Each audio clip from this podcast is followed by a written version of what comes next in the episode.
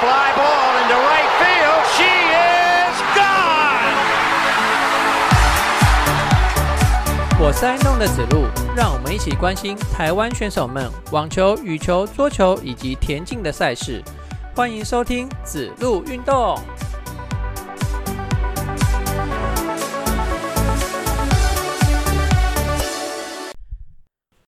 欢迎收听子路运动第二十六集节目，我是爱弄的子路。上周我们斯文大叔啊，他有通知我说，我们节目有一个留言啊，所以我们这一节节目开始呢，就先来回复听友的留言哦。那这位听友呢是烧不融的冰，哎，他的留言内容是说，哦，为什么二零二三年 BWF 十二月的 Super 三百印度公开赛林洋配没有出赛呢？哎。听友火烧不融的冰，他讲的 Super 三百印度公开赛指的应该就是莫迪公莫迪国际赛哈，它的正确名字是莫迪国际赛。哎，其实这也没有什么正确名字啊，反正就是就是个翻译的啦哈。那一般人的称呼就是 Super 三百莫迪国际赛，什么西德，然后莫迪公开赛什么莫莫迪国际赛什么什么之类的哈，一定是这场比赛啦，因为十一月也只有这一场 Super 三百等级的比赛。那为什么李阳培没有出赛呢？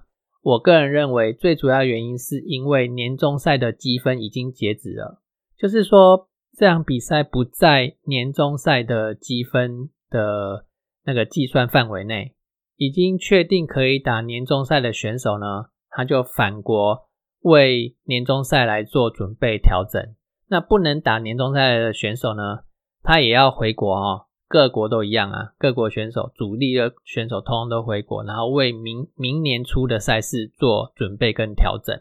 那我们来看一下哈，明年初有什么赛事？明年一月哦，马上就有一个超级一千等级的马来西亚公开赛，然后第二周再来一个超级七百五的印度公开赛，第三周超级五百的印尼大师赛，然后第四周超级三百的泰国大师赛。你看，明年一月马上就这几个。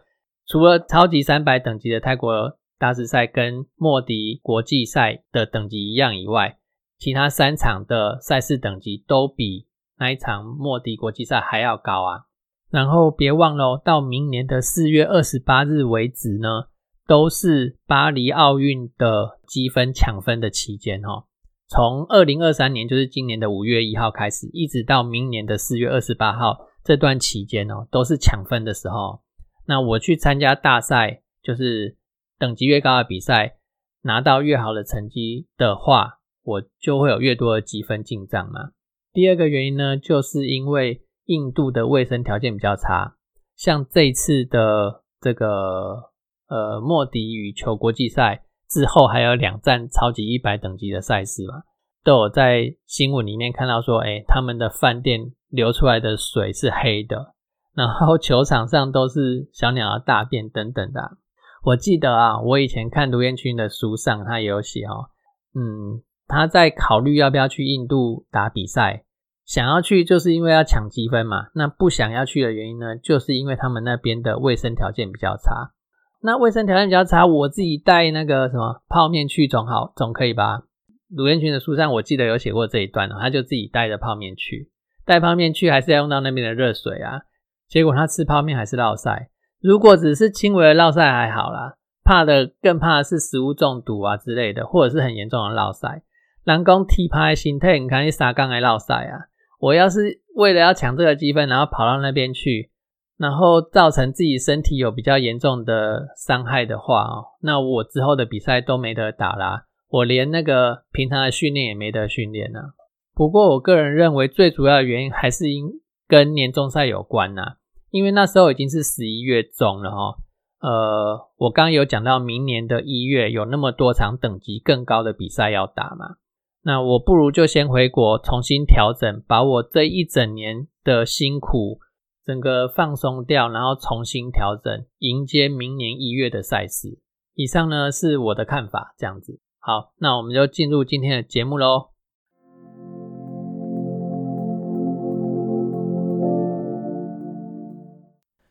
第一个单元呢，我们来看一下职业网球。其实每年到了十二月啊，职业网球的赛事就会比较少一点哦。那大部分的选手呢，也会在这段期间选择休战啊。回到台湾来做身体啊、心理的调整哦。其实心理对运动员来讲也是非常非常重要。我想，诶，有在不管你是看棒球的，或者是看各种球类的球迷啊，你应该看久了以后，你都会有相同的感触啦哈。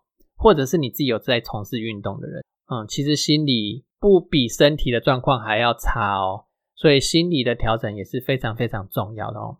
在没有网球赛事的状况之下呢，哎，那所以我们节目就要来回顾选手这一整年来。他们的成绩啦，那我们这期节目先回顾男子选手的成绩哈。我们男子网球选手啊，参加的赛事主要是在 ITF 的巡回赛，然后还有 ATP 的挑战赛。少数的选手呢，才有足够的排名去打 ATP 的巡回赛哈。好，那所以啊，我就把一些台湾主要的选手，他们今年在 ATP 挑战赛还有 ATP 巡回赛。的战绩来做了一个统计哦。那非职业赛的赛事就不包含在里面哦。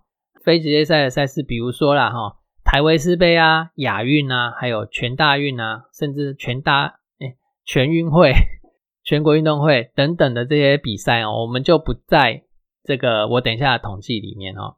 啊统计我统计的职业赛的赛事就会有会外赛跟会内赛的成绩哦。的他的战绩啊，一起统计在一起，因为再去区分会外赛跟会内赛的话，哦，我一个人呢也没办法做的这么详细啊，那所以我就会把它放在一起哈。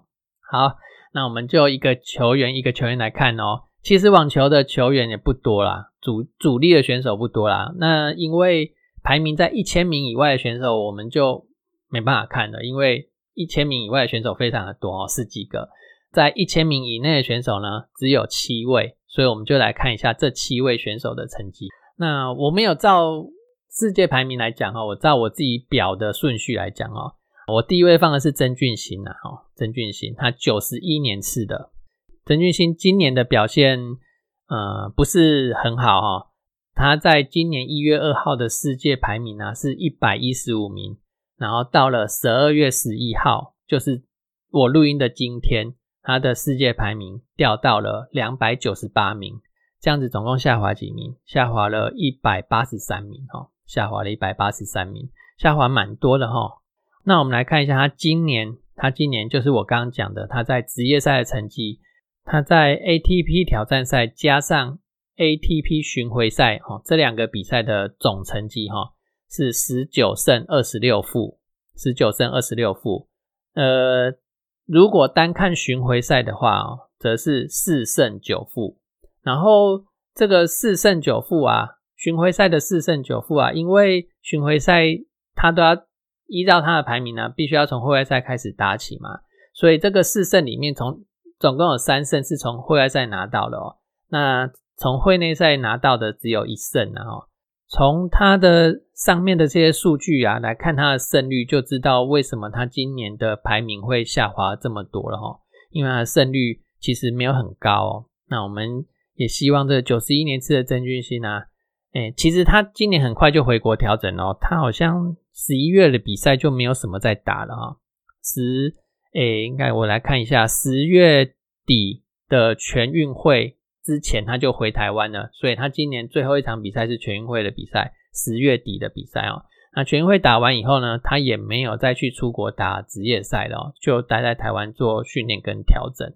那我们希望他经过这些训练跟调整之后呢，明年哦可以重新再来哦，再返回他这个世界排名在一百内的位置哦。好，那第二位选手我们来看一下吴东林哦，吴东林是八十八年次的。在今年一月二号的世界排名是一百八十四名，然后到今天我录音的今天，我再去看他的世界排名是两百零四名，哈，掉了二十名左右，对，这样子二十名。好，那他今年的战绩呢是二十七胜二十七败，刚好是五成的胜率。然后在巡回赛方面的成绩啊，则是五胜八败。那这五胜当中啊。其中有四胜是从户外赛拿到的，那会内呢跟曾俊欣一样，只有拿到一场的胜利。好，那我们来看一下他今年的代表作是，呃，在今年的一月泰国的暖武里一战哦，这是 C 七五等级的比赛，拿到了单打的亚军。然后在四月美国的塔拉哈西站的比赛，这站也是七七五等级的赛事哦，拿到了这个亚军的成绩。不过他是我印象中他是这一站去年的冠军哦，所以很可惜没有卫冕，在这边没有办法卫冕，但也让他扣掉一点分数啦。如果没有记错的话，吴东林这边也是看起来是小幅的衰退啦。那很可惜，今年都没有拿到任何一站的单打冠军。只有拿到我前面讲那两站的单打的亚军哦。好，那再来我们就看第三位球员是许玉修哦，他算是今年表现最好的球员了。台湾的网球的男单球员呢，他表现算是最好的。他是八十九年次的哈，他今年一月二号的世界排名两百二十一名，然后到十二月十一号今天他的世界排名呢是两百零八名，这样是进步了十几名，这样子小算是小幅的进步啊。但是他在成绩上来讲啊，就比较好看一点哦，是有一点，不止一点啊，哎，这个这个有有点难解释。我们就来看一下这些数据哈，他今年的成绩二十一胜二十一败，胜率刚好五成。哎，胜率五成不是跟吴东岭一样吗？啊，刚刚吴东岭是小幅的衰退，但是许玉球是小幅的上升哦，因为许玉球在大赛里面哦拿到了很好的成绩哦。我们来看一下他巡回赛的成绩，你就知道了哈。巡回赛他的成绩是十一胜五负哦，这巡回赛的胜率就很好哈。他这十一胜当中呢，会外拿了八胜，那会内拿了三胜哦。你看会内三胜的，不管是积分也好，奖金也好，是非常补的哦。呃，跟刚刚郑俊兴跟吴东林他们会内都各自拿了一胜比起来，他会内多了两胜，而且他这两胜都是大赛的的成绩哦。我刚刚讲错哈，是这三胜哦，都是大赛的成绩哦。我们来看一下这三胜是哪三胜哦。首先是八月的美国网球公开赛，这是两千等级的赛事哦。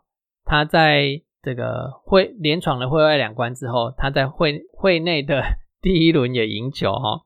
我如果没有记错的话，美国网球公开赛的第一轮赢球就就有上百万的奖金了哈。然后另外两胜呢，则是十月份。的上海大师赛，这是一千等级的赛事哦，在会外连闯了两关之后，会内也连闯两关哦，打到第三轮去哈，这是今年哦最大的惊奇啊，就是在许玉球的单打这边哦。另外呢，他还有在今年一月的澳洲网球公开赛，也是会外赛连过三关，打到会内的比赛去哈。除了刚刚讲的单打比赛以外啊，其实许玉修，诶，他是单打、双打的赛事，他都会参加哦。那刚刚讲的都是单打的赛事啊，那我们再来看一下他双打赛事的成绩哦。他双打赛事，呃，大家比较还有点印象的，应该就是九月份的杭州亚运啊。他在男双哦，跟这个庄吉生搭档拿到了双打男双的冠军。然后混双的方面哦，我记得他是跟张浩晴然后张家姐妹的妹妹搭档，然后拿到了混双的铜牌哦。另外在职业赛的方面呢？在今年二月的班加罗尔站哦，这个 C 一百等级的 ATP 挑战赛，他也拿到了双打冠军哦，算是今年比较丰收的一位选手哦。好，再来是第四位选手，我们看的是庄吉生。庄吉生他是今年成绩进步最多的选手哦。要怎么说呢？呃，主他今年会成绩进步最多，是因为他去年衰退最多了，所以今年有点东山再起强的味道哦。他今年一月二号的世界排名是三百八十二名哦，到了今天我录音的今天十二月十一号的世界排名呢是两百四十四名哦，这样子上升了一百三十八名左右哦。好，那他在职业赛场上今年的成绩啊是二十八胜二十三败，二十八胜二十三败，这样看听起来胜率是超过五成的哦。胜率会超过五成，主要是因为啊，因为他今年我刚刚讲一月二号的世界排名是三百八十二名嘛，导致他在很多 ATP 挑战赛的赛事都没有办法从会内赛开始打，他都必须要从会外赛出发哦。那你从会外赛出发，相对的哦，呃，你获胜的几率就比较高一点哦。这是他今年的胜率会比较高的原因啊，因为他都必须从会外赛开始打，所以。就会赛的对手的世界排名会比较低一点嘛，所以他赢球的几率就会比较高，所以他就会拿到一个二十八胜二十三败的这个听起来比较好听的成绩。这样子，在巡回赛方面呢，ATP 的巡回赛方面，他的成绩是四胜四败哦。那在会外拿到了三胜，然后在会内拿到了一胜，跟吴东林啊，还有曾俊欣一样，都在会内拿到一胜。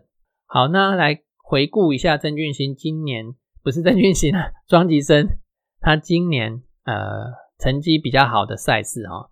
他在职业赛方面呢，在八月珠海这一站哦，C 七五等级的赛事，他的单打拿到了亚军。然后在九月的杭州亚运哦，刚刚有讲嘛，跟在徐修的那一块的时候有讲哦，他跟徐庄吉生跟跟徐玉修搭档的双打拿到了亚运的金牌。好，我们这边讲的四位选手，他们四位选手呢，就是这几年呐，台湾选手在 ATP 这个赛场上的主力选手了。基本上这几年，不管是台维斯杯啊、亚运啊，或刚刚讲的那些。除了职业赛以外的的那些大赛，都是他们四个人在撑啊。除了他们四个人在撑以外啊，另外还有三位选手今年的表现也很好。首先呢，我们来看一下何成瑞好了，这位九十年次的选手。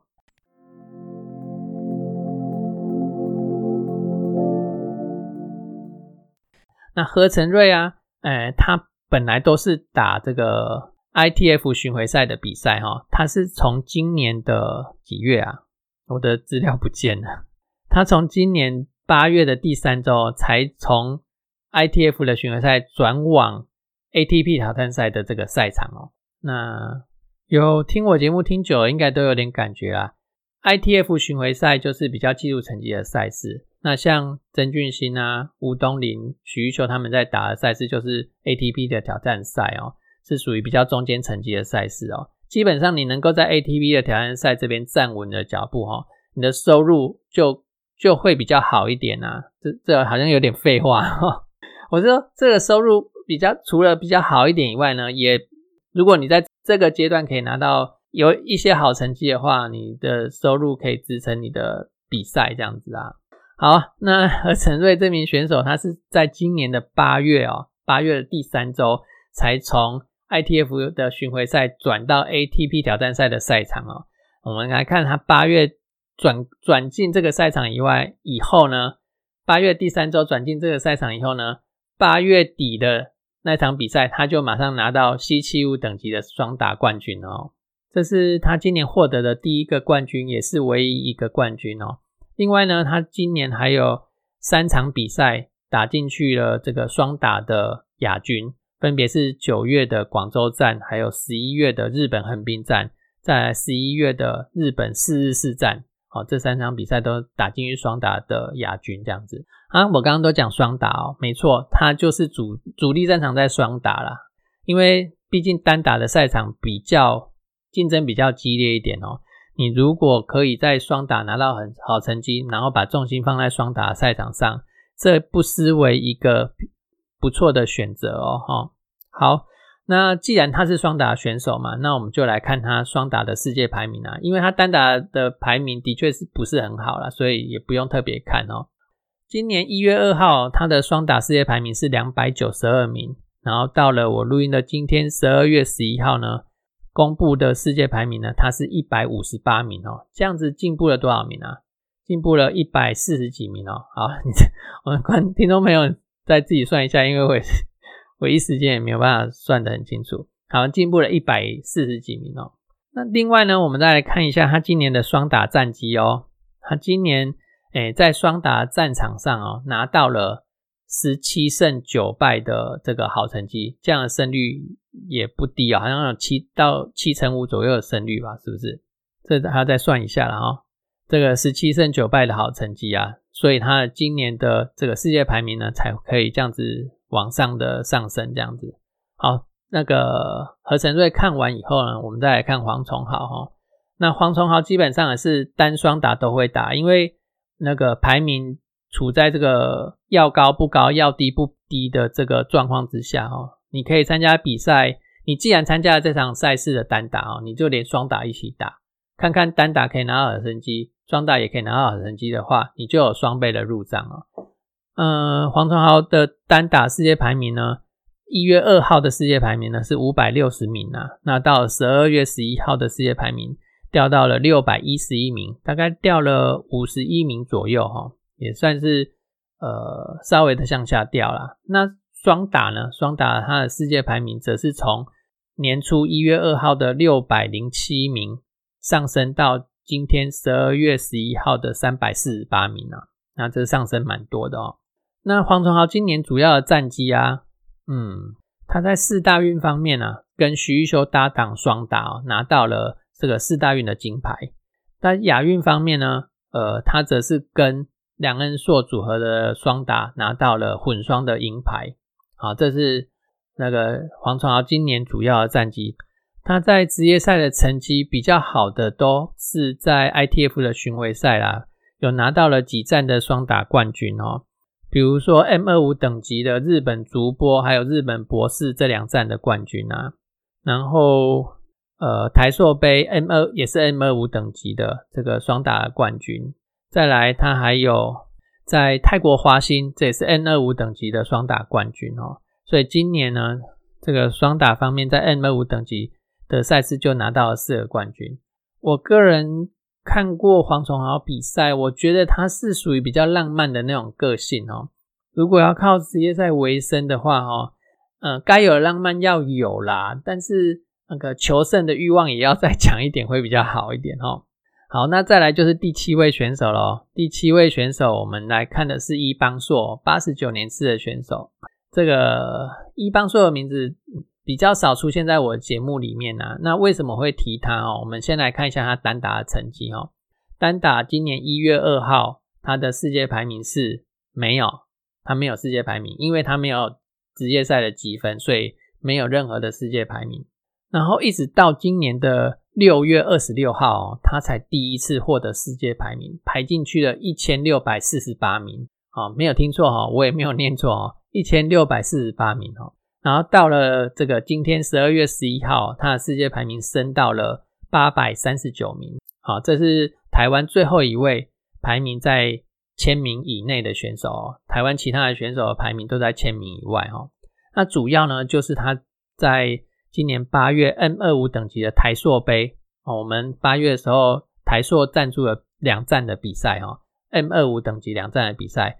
一般说都打进去八强，然后开启了他今年的单打成绩哈。他的单打最好的成绩呢，则是在九月，也是 M 二五等级的中国贵阳这一站哦，他打进去到了四强。那我想，诶，一般说今年有这样子的成绩之后，看看明年哦，他要不要再继续在职业赛场上再来冲一波哦？因为其实这个是，哎，人生很大的考量啊。我到底要要在职业赛场上这样子？呃，起起伏伏这样子从从看呢，还是呃要放弃这个职业赛选手的身份，然后到打就是打台湾国内的比赛就好。这的确都是以每个选手他们必须深思熟虑的一个问题了哈。好了，那以上的八名选手我们就介绍完了哈。诶，女女子选手的部分呢，我再来整理资料，再跟大家介绍哦。那今天网球的部分呢，就到这边。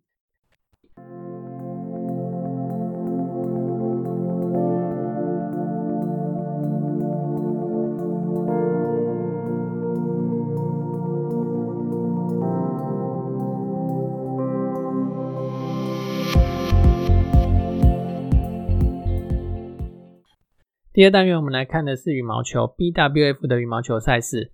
呃，首先我们看这场赛事是超级一百等级，总奖金十万美元的古瓦哈蒂羽球大师赛。这场比赛啊，夸张了哈！它是在印度举行的一场比赛哦。诶，印度人占掉了这场赛事百分之五十五 percent 的名额哦。嗯，要先讲一下这场男单赛事，它不是三十二千的，也不是六十四千的，它是四十八千哦。那签表比较奇怪，所以总共的诶男单四十八千，女单三十二千，然后男双、女双、混双都是三十二千，这样总共有一百七十六个名额。印度人占了百分之五十五，就是九十六个名额哦，很夸张，就是地主优势啊。再来就是台湾，然后呃马来西亚跟印尼哦，那分别占了二十、十八跟十七个名额，然后这四个国家哦就占掉八十几的。爬树的名额了哈，那所以剩下大概十五趴左右吧，才有其他的国家去去分摊呐。比如说有泰国四个名额，丹麦七个名额，澳洲也有占了三个名额这样子。还有其他其他几个国家啦。好，然后我们来看一下这场赛事的成绩哈。在男单方面呢，前四个种子在第二轮哦全部落败，可是偏偏前四个种子里面有这个两个种子是台湾人，也就是说有两个台湾人在前在第二轮的时候就输掉了。因为种子选手第一轮都是轮空的嘛哦，所以第二轮呢就相当于他们自己的第一轮啊。那这两位选手是李佳豪跟戚佑人哦，很可惜戚佑人在上一站拿到了单打男单的冠军哦，他在这一站没有延续他的气势哦，那在他自己开打的第一轮就是大会的第二轮就输掉比赛了。在其他的选手方面呢，呃，杨洋啊，他也在赛事的第一轮输球，然后呃表现算在这场比赛相对比较好的是我们的年轻选手，我们的。这个亚青的冠军郭冠霖哦，他在这场比赛打进去到了第三轮的十六强哦。那在十六强的时候呢，很可惜以些微的比数输球。再来是女子选手方面哦，我们有七名的女单选手参赛哦。这七名的女单选手参赛，他们的签表不太好哦，其中有四个人的签表是挤在一起的哦。于千惠跟黄静平哦，在第一轮就碰头，由黄静平获胜。然后邱品倩跟林香缇呢，也在第一轮就碰头，由邱品倩获胜。接着黄静平跟邱品胜、邱品倩又在第二轮就碰头了。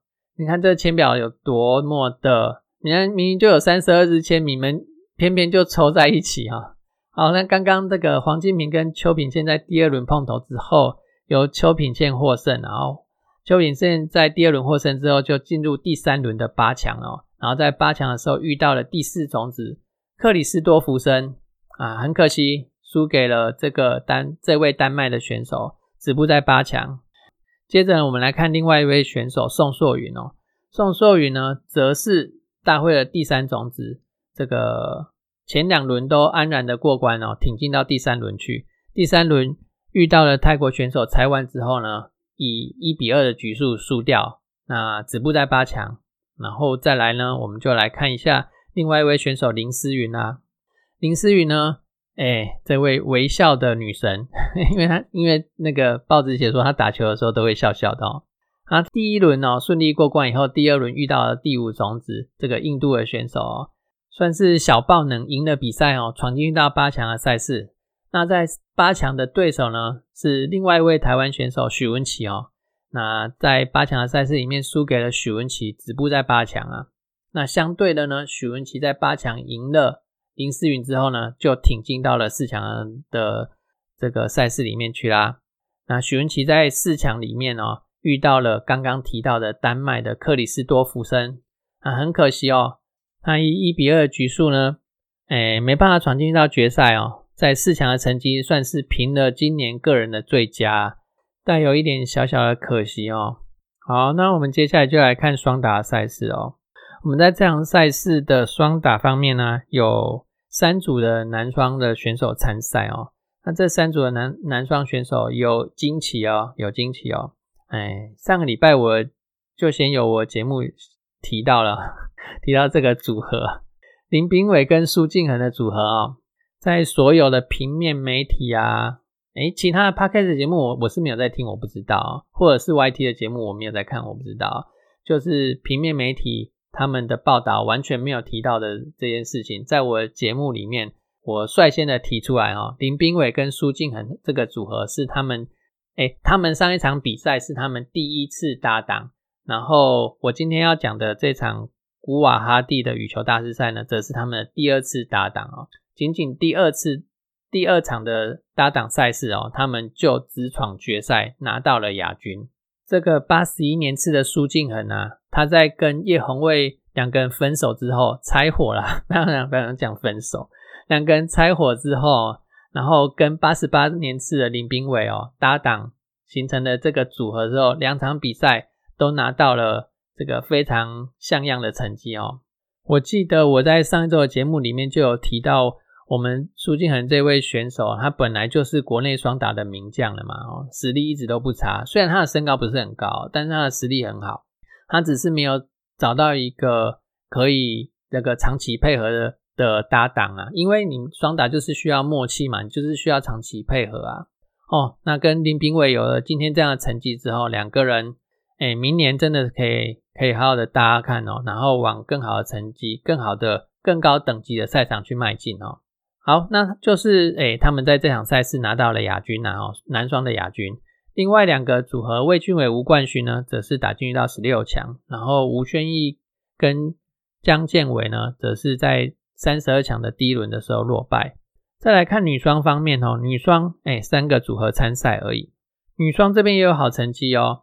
那好成绩也来自于年纪稍微高一点的学姐组合啊。那其实在我节目的很多集之前，我就一直说他们是学姐组合咯，也不是今天第一次才讲他们是学姐组合了哈。他是宋硕云跟于千惠的组合哦，在这场赛事。他们呃直闯决赛哦，那最后也很可惜哦，差一步拿差一步哦，落居亚军哦。这亚军呢，也是他们两个搭档以来的最好成绩了哈。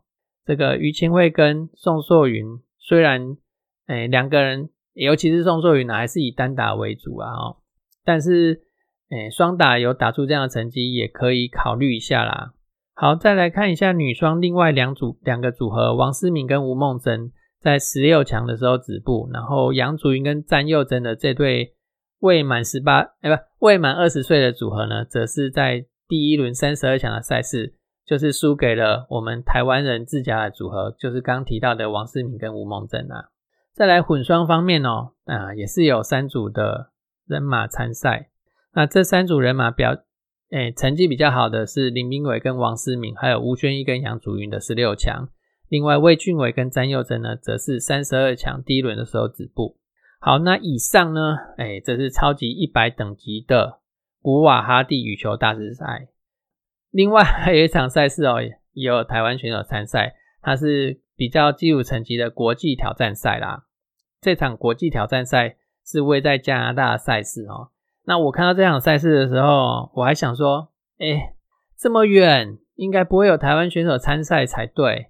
哎，虽然心里面这样想啦，我还是点进去看了一下他的签表哦，然后看着看着，还真的有台湾选手参赛哎！哎，我们都是用梅花旗嘛，我看到梅花旗，我第一个想法就是女单的李宇璇啊，果然没错哦，就是李宇璇哦，他们他很积极的在全世界各地这样跑哦。我看到他的时候，我还有个想法，就是他弟弟李李宇瑞有没有也也来打这场赛事？因为他们有时候两姐弟会一起。去比较偏远的赛事去参赛啊，然后男单的会外赛看一下，男单的会外内赛也看一下，都没有看到李宇瑞的名字哦。那只有李李宇璇女在女单跟女双方面有她的名字而已。好，哎，我在讲了半天都还没讲到这场赛事啊。好啊，这场赛事就是我刚刚讲的位在加拿大的国际挑战赛啊，它是女单六十四千的赛事哈。李宇璇呢，只有打到第二轮三十二强的时候止步哦。另外呢，他在女双方面哦，女双是三十二之前的啦，他则是跟泰国选手搭档哦。那很可惜，两两个人搭档在第一轮的时候就落败了。好的，以上就是羽毛球选手的成绩。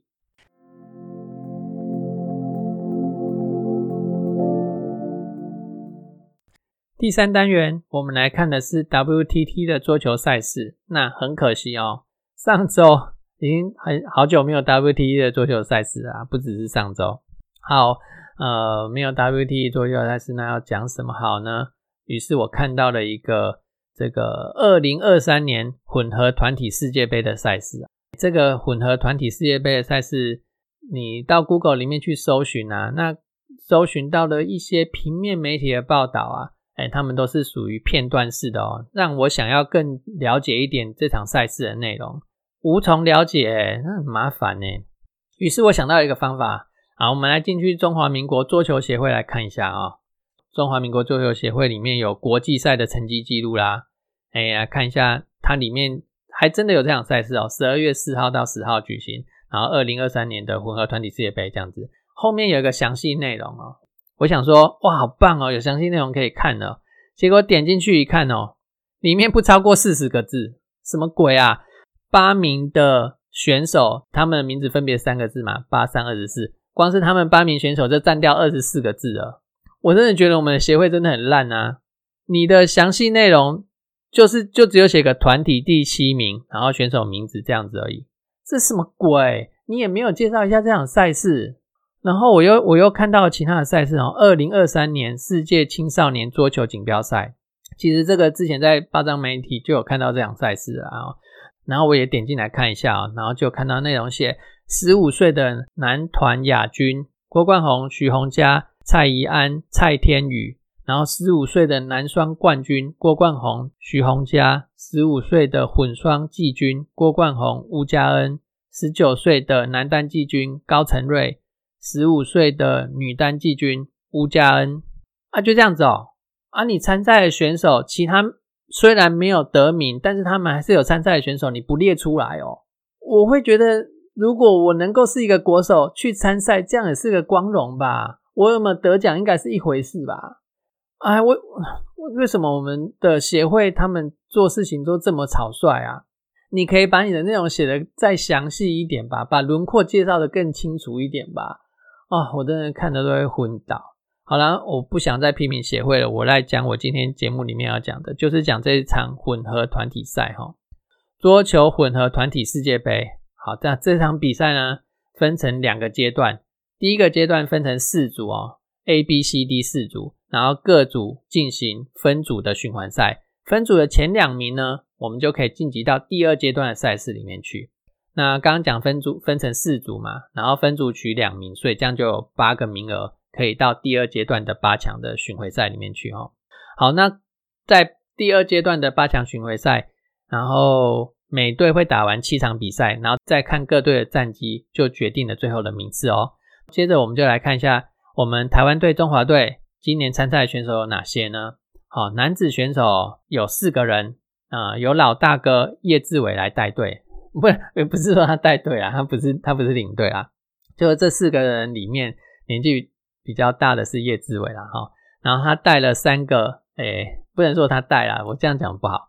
然后另外三名选手都是九十多年次的选手，分别是九十三年次的林彦君跟王承佑，还有九十五年次的杨家安，这样子，好让年轻选手有可以出赛的机会嘛哈。那这三名年轻选手都有当选过国手啊，我印象中啦，林彦君跟王承佑我肯定有啦，那杨家安我印象中也有。都有当选过国手，可惜啊，是今年的国手排名赛他们没有闯进去哦，没有闯，没有抢到最后的国手名额啊。那可惜了点，不过还是有这些国际赛可以打，也是很不错的哦。那女子方面呢，也是四人哦。那年纪最大的黄怡桦七十三年次了，她当当老大姐啦。那带着八十八十年初的这个陈思雨，还有八十年中的李玉纯，还有八十年。比较尾巴的陈映真啊，四四个选手啊，也来打这场这个混合团体世界杯啊。然后这场比赛啊，这个依序就是有混合双打先打，然后再来女单，然后再来男单。那最后两点呢，呃，则是女子的双打或男子的双打。这个赛事比较特别，是到底是女双先打还是男单？哎，我讲错，到底是女双先打还是男双先打哦？是由这个我们对战排名比较低的队伍来决定啊，然后每场比赛呢，就是每个单项啊，每个单项的，就是混双啊、女单啊、男单这样子，每个单项啊都打三局，然后三战两胜，然后呃率先拿到八局胜利的队伍哦，你就获得最后的胜利。像我们这个台湾队、中华队，我们在分组的时候，我们对新加坡的。前三点是落后的，我们反而靠后面两点赢了，所以我们其实是二胜三负的状况下，但是因为我们是率先拿到第八局胜利的队伍哦，所以由我们胜出晋级到第二阶段的八强循环赛里面去，这是比较特别的赛制啊哈，不是看比赛最后的胜利，而是看比赛中间你拿到的局数的多寡哦，来判定谁胜出这样子哦。比较特别，真的是比较特别一点的赛事。我们排在 D 组里面哦，我们的主要两个对手就是南韩跟新加坡哦。那另外两支队伍是加拿大跟印度哦，他们实力比较差一点。我们在输给南韩之后啊，最后就是看我们跟新加坡两边谁赢了哈。那刚刚有讲嘛，我们虽然是新加坡赢我们前三点，但是我们后两点赢的局数，我们没有局数没有输，局数都是三比零哦，所以我们反而是率先拿到这个第八局的队伍哦，所以我们就晋级到这个复赛里面去啦。第二阶段的复赛呢有八支队伍哦，所以每个队伍呢要打七场的赛事哦。那因为赛事有点多，我这边就不一一讲了哦。最后啊，我们就拿到了两胜三两胜五败的成绩啊，得到二十四局。失掉了四十九局的状况之下啊，以这个负二十五局的的成绩拿到了最后的第七名。这个世界混合团体什么 混合团体世界杯啊，这场赛事我们最后就以第七名收场。好，那以上呢就是今天的节目。最后谢谢你收听我们节目，我们大树野球运动频道有赞助的管道了。我们在泽泽募资平台上有五十四、一百五十四、两百五十四等等不同的赞赞助方案。如果你觉得我们节目还不错的话呢，欢迎给我一点鼓励。如果你暂时没有这样的计划跟打算，也没有关系，你的收听呢就会是我们最大的支持啦。欢迎分享我们节目给你的亲朋好友。如果你有觉得我们节目可以改善的地方呢，也欢迎你告诉我们，让我们有在进步的空间哦。我们下周见，拜拜。